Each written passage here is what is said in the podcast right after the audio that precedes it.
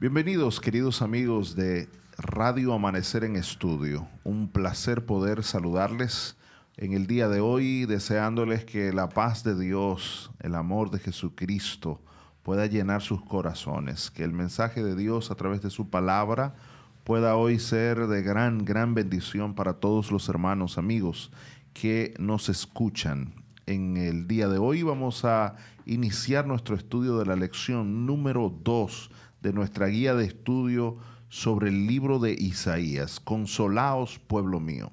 Para esta semana vamos a estar hablando de una lección concentrada en un título muy especial, Crisis de Liderazgo. Y tenemos un versículo para memorizar durante toda esta semana. Está en el capítulo 6, versículo 1 del libro de Isaías que dice, en el año en que murió el rey Usías, vi yo al Señor sentado sobre un trono alto y sublime, y sus faldas llenaban el templo.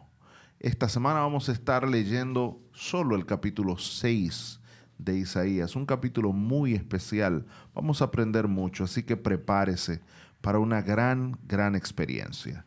Como ya es costumbre, me acompañan mis grandes amigos y compañeros, el doctor Jochi Jamel y el doctor Miguel Gutiérrez. doctor Miguel Gutiérrez es, especialista en Antiguo Testamento, profesor de nuestra Universidad Adventista Dominicana en el área de, obviamente, de la Facultad de Teología. El pastor Jochi Jamel, egresado de la Facultad de Teología, ministro del Señor y también funge como el capellán de la Universidad Adventista Dominicana. Su servidor, el pastor Ángel Guzmán, eh, quien sirve también en la rectoría de la universidad en este momento y también profesor en el área de Nuevo Testamento de la UNAT. Así que para nosotros es un enorme placer poder saludarles. Pastores. Un placer saludarle, pastor. Saludos también de parte mía a todos los radioescuchas. Qué privilegio poder estar con todos los que nos escuchan a través de Radio Amanecer. En esta ocasión estamos transmitiendo este programa desde la Universidad Adventista Dominicana y para nosotros un gusto estar con ustedes, estudiar la palabra de Dios con ustedes y esta semana yo estoy contento. Estoy contento porque vamos a estudiar un capítulo hermoso del libro de Isaías, el capítulo número 6 y durante toda esta semana Vas a poder escuchar este programa a las 6.20 de la mañana, 1 de la tarde y 10 de la noche. Y lo que vamos a tratar durante esta semana, nuestra segunda semana de estudio, el título, como bien mencionaba el pastor Ángel Guzmán, crisis de liderazgo. Y vamos a ver un tema central durante toda la lección, que es el Dios Santo de Israel. Vamos a ver la santidad de Dios y el llamado del profeta Isaías en el capítulo 6 del libro. Además de esto, el día domingo estaremos estudiando El rey está muerto. Larga vida al rey. Eso, suena como, como curioso. ¿eh? Parece como de los cuentos, ¿verdad? y las películas que se ven. Larga vida al rey. Larga vida al rey. La lección del día lunes. Eh, una, una expresión que hemos visto en el Nuevo Testamento y Antiguo Testamento. Santo, santo, santo. Y hay un himno eh, en nuestra iglesia que, que dice Santo, santo, santo y la santidad de Jehová será un tema relevante en la lección de esta semana. Para el día martes vamos a estar estudiando nueva personalidad. ¿eh? Eh, ya, ya, ya, se crea un poco de curiosidad. Vamos a ver de qué trata este tema. El día miércoles, la comisión real del profeta Isaías. Allí vamos a estudiar el versículo número 8 del capítulo 6 del libro de Isaías. Para el jueves, una terrible apelación. Y yo, yo creo que cuando estemos estudiando esta porción del capítulo 6, versículo 9 al 13, Vamos a ver de qué trata esta apelación que, se está haciendo allí. Entonces el día viernes estaremos con el resumen de nuestra lección. Así que yo digo, gloria a Dios. Quisiera poder invitar a cada uno de ustedes a orar en este momento e invitar al doctor Miguel Gutiérrez a que nos dirigen en oración para comenzar el estudio de esta semana. Oremos. Padre que estás en los cielos, gracias Señor porque nos das el privilegio de abrir tu palabra. Guíanos con tu espíritu, eh, que el mensaje de Isaías pueda grabarse en nuestros corazones. En el nombre de Jesús. Amén. Amén. Muy bien, yo creo que una, un buen punto de partida para, para la lección de esta semana es poder ubicarnos correctamente en, la forma como fluyen los argumentos del libro de Isaías. ¿Cómo está organizado? Al menos la primera parte eh, esa primera gran mitad de Isaías que va desde el capítulo 1 hasta el capítulo 39. Y que en la, en la, semana pasada nosotros comenzamos a hablar un poquito sobre, sobre la estructura del libro de Isaías. Y yo creo que poder repasarlo ahora, poder ver claramente esta estructura, nos va a dar una mejor orientación. Así que yo invito a todos los oyentes a que tomen su Biblia y que vayan marcando con sus notas, anotando, porque ahora va usted a tener una idea gráfica de cómo está estructurado el libro para tener una mejor comprensión. Sí, exactamente. La semana pasada dijimos que el libro está dividido fundamentalmente en dos grandes partes, 1 al 39 y 40 al 66. Perdón, 1 al 35 y 40 al 66. Y en el medio, como un sándwich, están los capítulos narrativos, 36 al 39. Pero si pasamos ahora a la primera parte, 1 al 35, la parte de la profecía, vemos que hay tres partes principales. Eh, Isaías 1 al 12, que termina eh, con el canto de los redimidos en el capítulo 12, que es paralelo al cántico de Moisés en Éxodo 15. Esa es la primera parte. Después tenemos la segunda parte, Isaías 13 al 27, que son las profecías contra las naciones, eh, contra Babilonia, contra Moab, contra Egipto, por eso se llaman profecías o oráculos contra las naciones. Eh, eso es del 13 al 27, pero que termina con una parte interesante que es Isaías 24 al 27, que se llama o lo llaman el Apocalipsis de Isaías. La tercera parte va desde el 28 al 35. Es la segunda parte del ministerio de Isaías. Allí regresan las profecías que existían en la primera parte del 1 al 12. Esta parte también se termina con lo que se llama un pequeño apocalipsis de Isaías, que son los capítulos 34 al 35. Apocalipsis en Isaías, ¿eh? eso llama suena, la atención. Suena, bien curioso. Suena curioso. ¿Por qué, profesor, se le llama Apocalipsis? Sí, eh, porque eh, los oráculos contra las naciones, por ejemplo, del 13 al 23 exactamente, terminan con una visión general de juicio y salvación, ya no de las naciones, sino universal de todo el mundo, no hay ninguna nación mencionada. Y entonces es una apocalipsis en el sentido que habla de un juicio y de una salvación universal. Universal. Y suena, suena bien interesante porque también en la semana pasada, eh, ese, esa división que usted hace, habíamos mencionado que antes del 36 al 39 habían tres partes. Y usted la dividió ahí, del capítulo 1 hasta el capítulo 12 desde el capítulo 13 hasta el capítulo número 27 y desde el capítulo 28 al capítulo 35. Pero solamente existe un lenguaje apocalíptico. ¿Hay algún, algún otro tipo de lenguaje o de narración en estas porciones de Isaías? Sí, exactamente. Eh, ya en los, 30, en los capítulos 36 al 39 hay cuatro capítulos narrativos, pero aún en la primera parte eh, en el capítulo que vamos a estudiar precisamente esta semana, capítulo 6, y continuando con el capítulo 7 y el capítulo 8, son narraciones en medio de la profecía. Y aquí hay elementos eh, narrativos o formales que tienen una teología atrás. Pero antes de pasar a eso, yo quisiera subrayar, la lección ha hecho algo sabio. Isaías tiene 66 capítulos que no se pueden estudiar en un trimestre. Sería mejor un trimestre para cada parte. Así que la lección... eso, sería, eso sería un año estudiando. Sí, porque es un libro muy grande, muy, muy fundamental. Pero la lección ha escogido subrayar la primera parte, los capítulos 1 al 12 son cinco semanas que están dedicadas a estos capítulos. Prácticamente la mitad del, trimestre está dedicada a esta parte. Después, más adelante, se subrayará los capítulos 40 al 55, son algo de cuatro semanas dedicados a eso. Esto es bueno que lo sepamos para que organicemos nuestro estudio porque son muchos capítulos y es mejor concentrarse en los Es decir, que el énfasis estará eh, desde el capítulo 1 al 12 y desde el capítulo 40 al 55. Estamos hablando prácticamente de la mitad del libro. Ni siquiera la mitad, pero más o menos.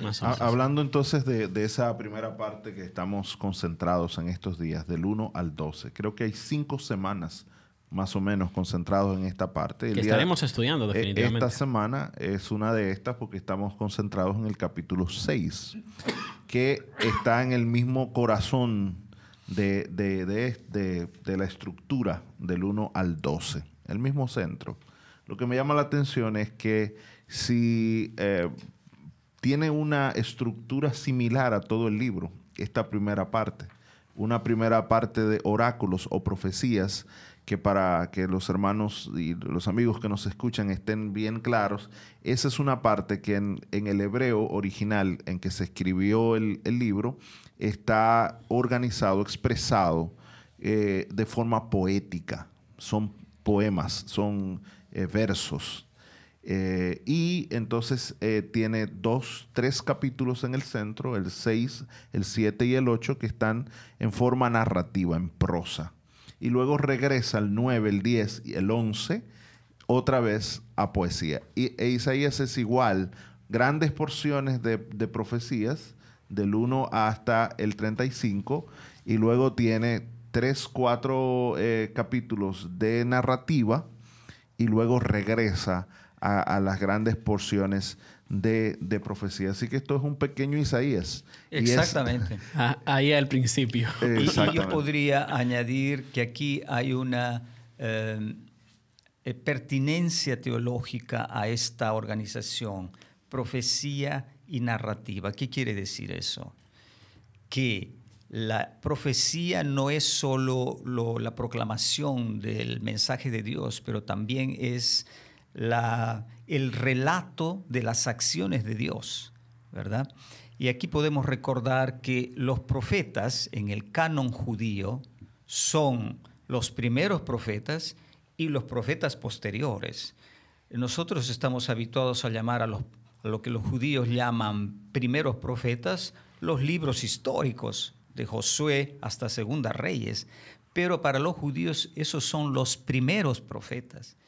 Y aquí estamos comenzando a ver cómo en Isaías la profecía puede ser narrativa como también poética. Yo creo que aquí tenemos que aprender también... Perdón, porque los primeros profetas, según el canon judío, eh, como son los libros históricos, son narrativos todos. Sí. Entonces Isaías es como si fuera un, un, nexo entre los primeros profetas y los posteriores. Es lo que usted quiere decir.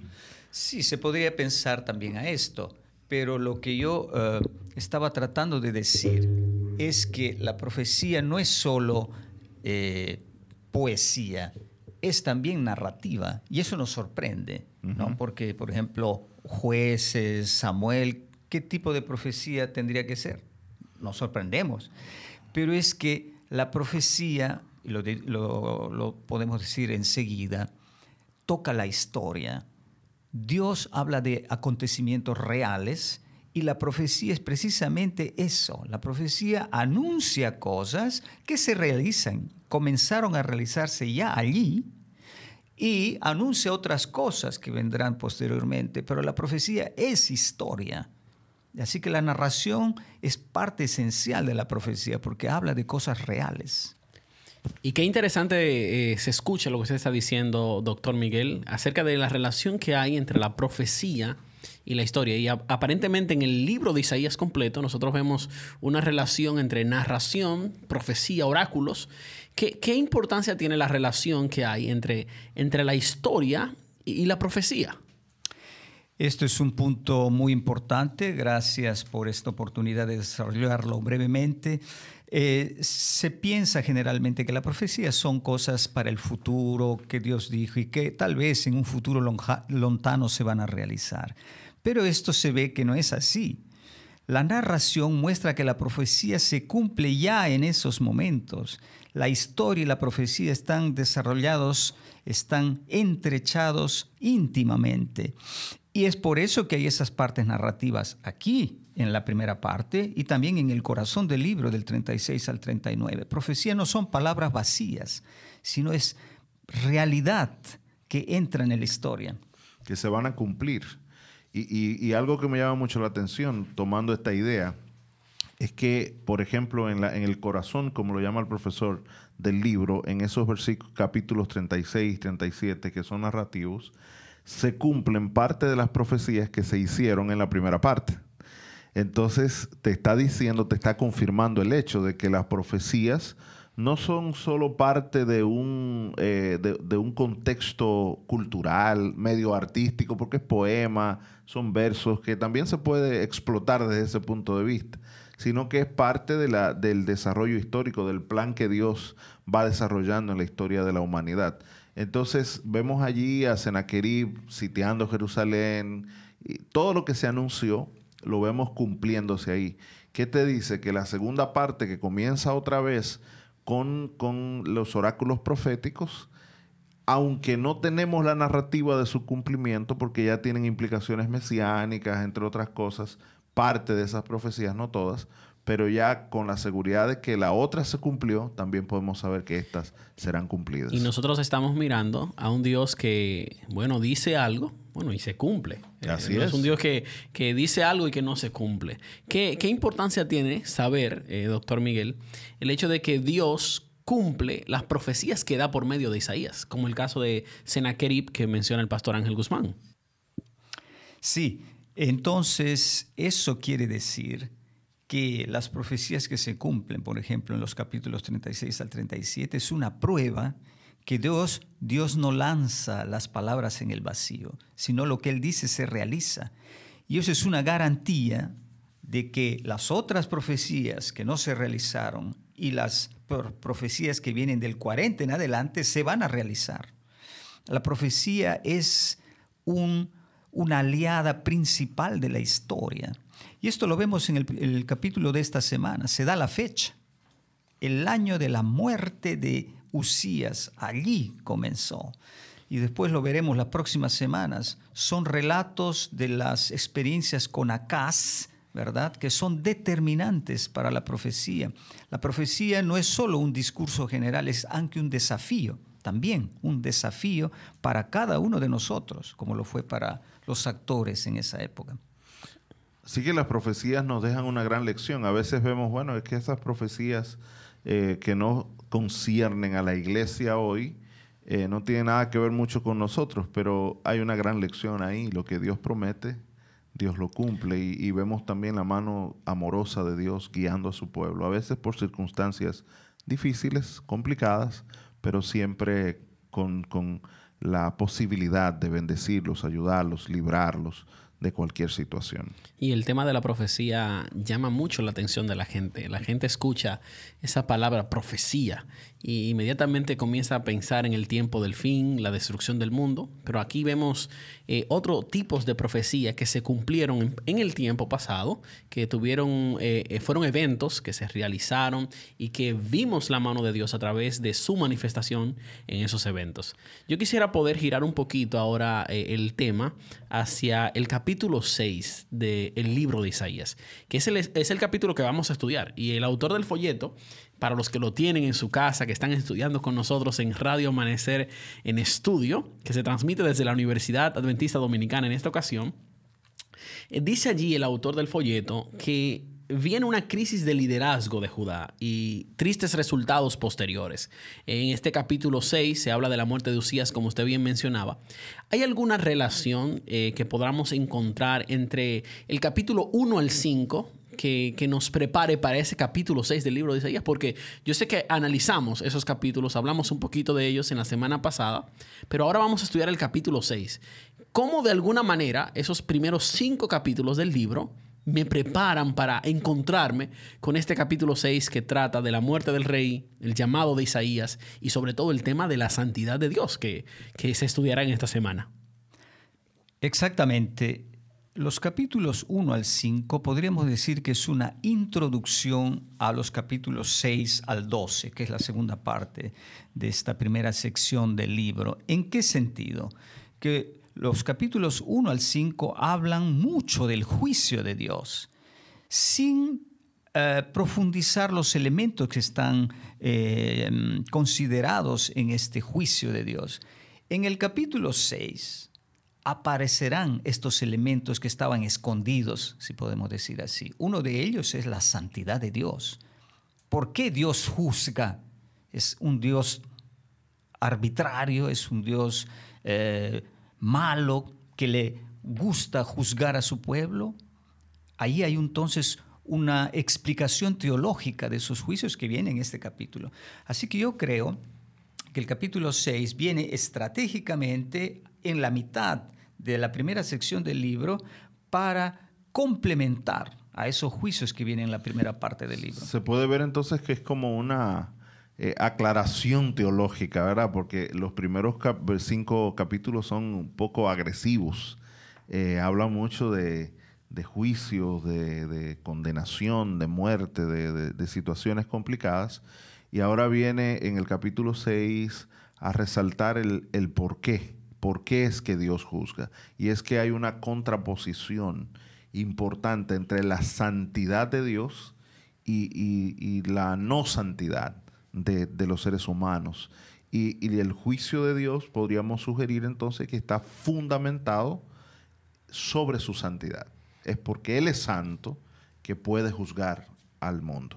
Y, yo creo que es interesante poder ver eh, cómo hay cinco capítulos que preceden a Isaías capítulo 6 y bueno, cinco capítulos más que van luego del capítulo 6 de Isaías, que llegan hasta el 12. Esa sección eh, podríamos ver el capítulo 6 como una torre que se levanta, eh, un capítulo bien especial donde se relata la muerte del rey, donde hay un Dios que se manifiesta, un siervo de él, el profeta Isaías, que se encuentra con este Dios. Y podríamos quizás hablar de la estructura del capítulo 6, porque hay un autor llamado Barry Webb, que él hace una división del capítulo 6 y yo quisiera poder esbozar esa división. Él habla de que en el capítulo 1 al 4 nosotros recibimos una visión de Dios allí en el capítulo 6. En los versículos 1 al 4. En los versículos 1 al 4. Muchas gracias, pastor. Entonces en el, en el versículo 5 del capítulo 6 viene una confesión de Isaías. Luego, en los versículos 6 y 7, entonces viene la limpieza del profeta y en los versículos restantes que, nosotros vamos a analizar en una lección de esta semana, del versículo 8 al 13, entonces viene la comisión del profeta Isaías. Y yo creo que hemos estructurado el libro, hemos dividido las diferentes partes, hemos visto qué precede el capítulo 6, cómo se divide el capítulo 6 y yo creo que esto nos prepara para tener una semana hermosa estudiando el libro de Isaías. Podemos añadir a este estas observaciones sobre el contexto, que el capítulo 6, la misión de Isaías, que después la veremos, que es una misión muy extraña, negativa casi, tiene ejemplos que vienen en el capítulo 7, 8, precisamente en la narración, que muestra que esa misión tiene diversos elementos que están integrados en este llamado, que no es solo Isaías, tiene diversos otros elementos que corresponden al pueblo, a la reacción sobre todo del pueblo y los líderes del pueblo. Así que yo animo a que todos los oyentes de Radio Amanecer en Estudio puedan estar conectados con nosotros en esta semana. Esta semana viene sobre el capítulo 6 de Isaías y estamos transmitiendo este programa a las 6.20 de la mañana una de la tarde y 10 de la noche. Y yo estoy contento de que ya estamos comenzando este estudio de Isaías. En esta semana estamos estudiando crisis de liderazgo. La semana pasada nosotros repasamos y estudiamos la lección crisis de identidad. Así que iniciamos con este estudio. Nuestro verso para memorizar está en Isaías capítulo 6, el versículo 1 y que el año que murió el rey Usías, vi yo al Señor sentado sobre su trono alto y sublime, y sus faldas llenaban el templo. Así que hemos hablado mucho sobre Isaías capítulo 6. Bueno, tenemos todas las bases exegéticas para hacer un excelente estudio durante esta semana. El día de mañana nos vamos a concentrar más, eh, todavía un poco más en la parte histórica. Vamos a hacer algunas, eh, eh, algunos contrastes eh, entre, y, entre el rey que vivía en el tiempo, bueno, el que murió en el momento que Isaías recibe la visión y eh, la experiencia del profeta. Y luego vamos a entrar entonces versos por versos o secciones por secciones, secciones, a través de todo el capítulo. Así que esta semana promete ser de bendición en el estudio de la palabra de Dios. Así que me encantaría poder invitar al doctor Miguel Gutiérrez, que estudia la Biblia con nosotros en este trimestre, para que nos dirija en oración y nos eleve al trono de la gracia. Oremos. Padre eterno, gracias Señor porque hemos podido abrir tu palabra y hemos visto que tú tienes un propósito para tu pueblo, para nosotros. Quieres llamarnos a vivir la vida en el presente siguiendo tu plan. Permite que nosotros durante esta semana podamos comprenderlo mejor y aplicarlo en nuestras vidas. En el nombre de Jesús. Amén.